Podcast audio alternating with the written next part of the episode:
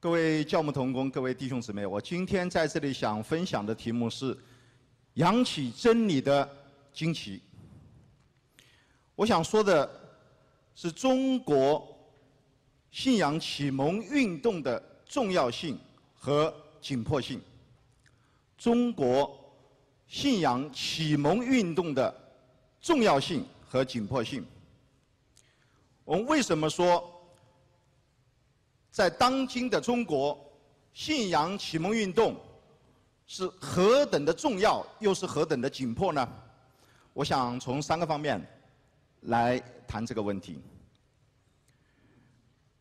中国号称一个五千年文明的泱泱大国，但曾几何时，落到了一个全民族来讨论，我们在街上要不要扶起？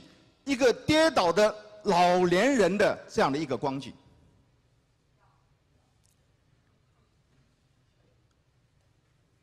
最为可笑的是，全民族进行大讨论以后，没有一个结论。本来是一个单纯的一个道德、一个社会责任感的一个问题，最后是一个专业的卫生部给了我们一个答案。卫生部出台了一个老年人跌倒进行干预，也就是把他扶起来的四十一页的一个指南。也就是说，我们要去扶在街上看到的一个跌倒的老年人，我们首先要把这四十一页的指南读完。这对一个泱泱的文明大国何等大的一个讽刺！又曾几何时？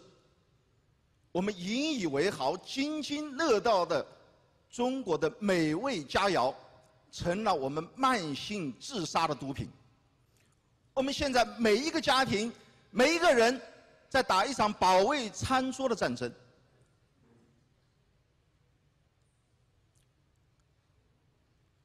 我手上有一份报纸，上面记载着去年，香。这个深圳的一家医院，全体的医护人员要戴着头盔上班。我是做医生的，在我刚做医生的时候，我对这个职业羡慕的不得了，也感到非常的骄傲自豪，因为我看见我家里几代人做医生那样的一种自豪。但是随着我。做医生的时间越来越长，我看见医疗队伍的腐败，以及整个社会对医生的看法，从一个白衣天使变成一个白狼。我做了二十多年外科医生，这是我亲身的经历。我们现在甚至到了我们的。国家级的运动员不得不自己雇人或自己去种菜、养猪的地步，否则他们就通不过国际的身体的检查。在今年九月份，中央党校一份杂志叫做《学习时报》，登了一个系列文章，谈到当今社会的十大。困扰十大问题，其中突出的有三项，一个就是社会道德体系的崩溃，一个就是意识形态的破产，第三个就是没有建立一个有效的、能够有说服力的、能够说服人的主流的价值观。弟兄姊妹，这个不是我们在评论，是中央党校杂志在评论。那么，在这样的一个人民需要信仰却无法得到满足的这样的一个时代，本来我们好像有一些信仰能够使中国人得到满足，我们也有本土的宗教，道教，也有被我们认为啊是中国人比较能够接受的佛教。然而，到今天，越来越多的人对他们失望。大家有没有注意到网上和报纸上面所登载的文章？现在道教和佛教的院庙纷纷的争着要成为上市公司，纷纷的争着要成为上市公司。用通俗的话来讲，就是掉在钱眼里面了。前不久有一个著名的一个庙宇的主持，他离世以后，人家发现他居然在身后留下了巨额的财产。哇，他那是四大皆空的。还有一个和尚，突然有一天到法院里跟他的妻子离婚，要分割财产，但是从来没有人知道他已经有家室，正在婚姻当中。所以这样的信仰，包括什么样的主义，已经对中国人的需要。完全提供不了满足，这一点从我们国家政府的反应也有明确的一个看见。在前不久，新华社派了特别的记者人到我们的城市，到武汉，跨过当地的政府、宗教和主管部门。直接的找家庭教会的牧师来谈，了解家庭教会的状况和诉求。我前不久也被我们市的政协邀请去，政协的主席亲自跟我们几个家庭教会的牧师来谈话，了解家庭教会的状况和诉求。所以这个需要。在信仰上面的需要，正如圣经所说的，没有意向，名就放肆。这个需要已经成为困扰中国的最大的一个问题。第二点，我想讲的是，我们的国家正处于一个，我们的国家正处于一个大变革的时期。在十七世纪到十八世纪的时候，英国和法国同处欧洲的这两个。资本主义国家经历了资产阶级大革命，然而因为他们信仰背景的不同，却得到了截然不同的结果。虽然在法国，虽然在英国，他们克伦威尔上台以后把这个查理一世斩首，然而接下来的革命和王朝的复辟都是温和的。没有流血的，在法国却是全然不同。不仅把路易十四砍头，而且在巴黎设立断头台，几万人头落地。一派上来就杀掉另一派。弟兄姊妹，我们处在这样的一个时期，中国会不会走到那样的一个情况？我们不知道。然而。就连世俗的历史学家也不得不承认，由于福音浇灌英伦三岛，使得整个英国的保皇派和改革派，他们都是有同样的信仰的背景，所以他们避免了一个激烈的转变的。过程当中，好像不可避免的一个流血。今天中国的基力指数就是贫富差距指数达到了零点四四，是什么意思？就是已经超过了，已经超过了社会动荡的警戒线。也就是说，换句话说，中国的社会随时可能发生动荡。我们国家现在把维稳看于高于一切的事情，维稳成了我们国家的最大的一个事情。然而，我们说的和谐社会是什么样一个和谐社会？是讲的人与人之间的和谐，是讲的人与自然之间的和谐。然而，圣经和福音告诉我们。人与人的和谐和人与自然的和谐，都是来源于人和神的和谐。如果没有人和神和谐的这只鸡，我们绝对得不到人与人和谐、人与自然和谐的这只蛋。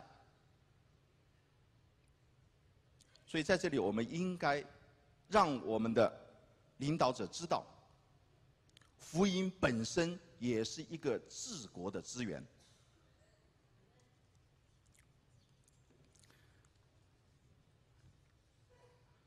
更何况，我们现在维稳的目的，更多的是要求得社会的安定，保住既有者的利益，跟我们在圣经里面所理解的，是来源于爱，也是指向爱的这一个和谐，这种和平，这种沙龙是完全不一样的。我们希望。我们的治国者能够知道，福音能够帮助这个国家，因为以耶和华为神的那个国家必定蒙福。第三个，我们的教会不能自我的边缘化。过去如果说环境使得我们教会在一种逼迫当中，在一种困境当中，我们没有办法使我们的教会成为。山上之神没有办法来显露我们的福音真理。那么今天，随着中国越来越开放，随着国际化这样的一个接轨的步伐越来越快，中国再也不能封闭了。教会的环境越来越宽松，我想大家一定都能够感受到。但是今天，教会好像还是。把自己限制在过去的那个境况当中，这个是对我们自己责任的一个丢失。所以我们有很多我们周围的人，我们在所在的社区里面的人，对于福音不了解，对教会不了解，我们不能怪他们，是教会的责任。我们要让更多的人来听到教会的声音，更多的人来听到福音的真理。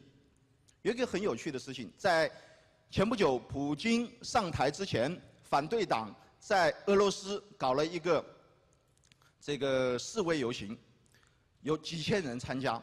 最后，西方记者去采访其中的一个维持秩序的警察的时候，这个警察说了一个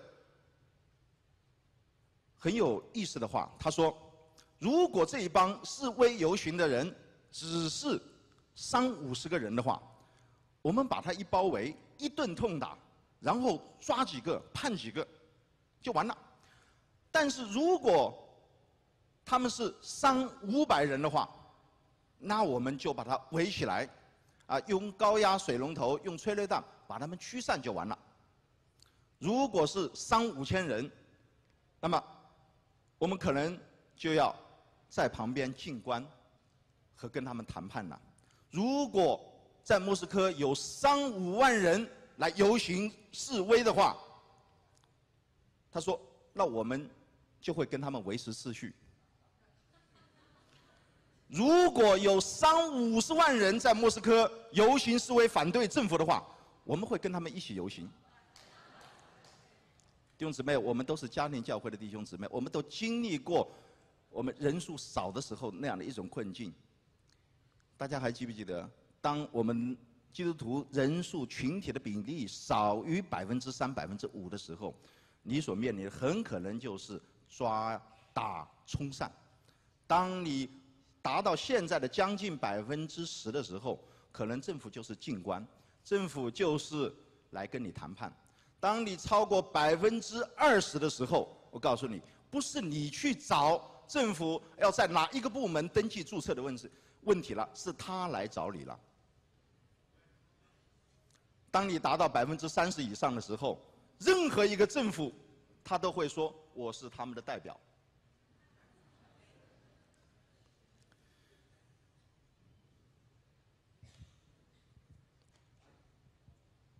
另外，影响力也是极其重要的。我们不能让社会对我们的福音、对我们的教会不知不晓、不闻不问。现在，任何一个弱势群体。如民工群体或者是残疾人群体，你他如果有什么被欺负的事情发生的时候，铺天盖地的报纸和媒体就会出来。但是，北京守望事件居然，居然就在旁边的北大和清华，很多教授说我们根本不知道啊，我们连有一个守望教会我们都不知道。这不是他们的责任，是我们的责任。下面我特别想说的是，教会如何回应这个现况？第一个，我们要使用一切的方法来普及信仰。不光用布道会、音乐布道会、福音餐会，我们也在街头巷尾用报纸、媒体、用电台广播来宣传我们所信的。弟兄姊妹，在这里我有一个呼吁：为了主的缘故，为了福音的缘故，我们每一个人都来开微博。当你的微博拥有十万、二十万、一百万的粉丝的时候，你就拥有了一个几乎没有成本的电台和报纸。为了主的缘故。第二个，我们要大力的进行社会关怀。在五幺二地震的时候，我们进到四川灾区，建立了中国家庭教会为背景的第一个这样的一个机构，叫做中国基督徒爱心行动。不管对政府、对当地的人民都产生了极大的影响。第一次把家庭教会推到了舞台的中央。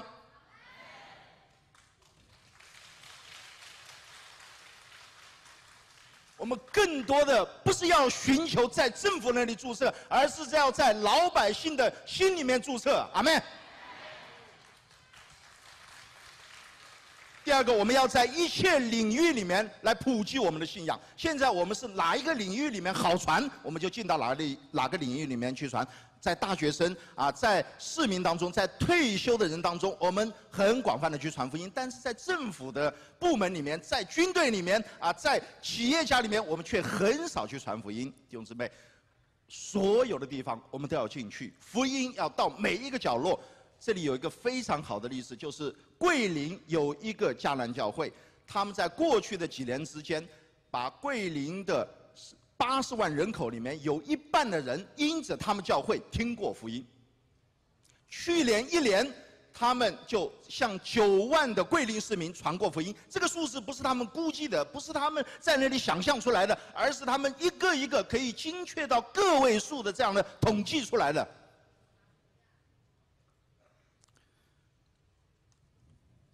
最后我想说的是，我们的福音要通俗的表达。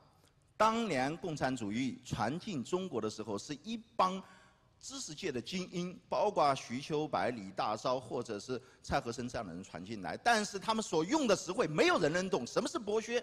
啊，什么是剩余价值？没有人能懂。但是毛泽东上来以后，六个字：打土豪分田地，所有人都懂，所有人都唱，所有人都可以参与。弟兄姊妹，如果有人对我们的福音不是太了解的话，不是他们的责任，是谁的责任？今天我们也要通俗的话把福音传起来，用通俗的话把我们的教会介绍出去。现在到了在中国要大声疾呼福音时代到来的那个时刻，每一个弟兄姊妹，每一个教会都应该行动起来，使我们的国家和民族福音化，到处都有拥有爱和真理的教会，因为。福音和教会是这个世界唯一的出路。最后，我想用诗篇第六十篇第四节，与我们众弟兄姊妹共勉，就是你把旌旗赐给敬畏你的人，可以为真理扬起来。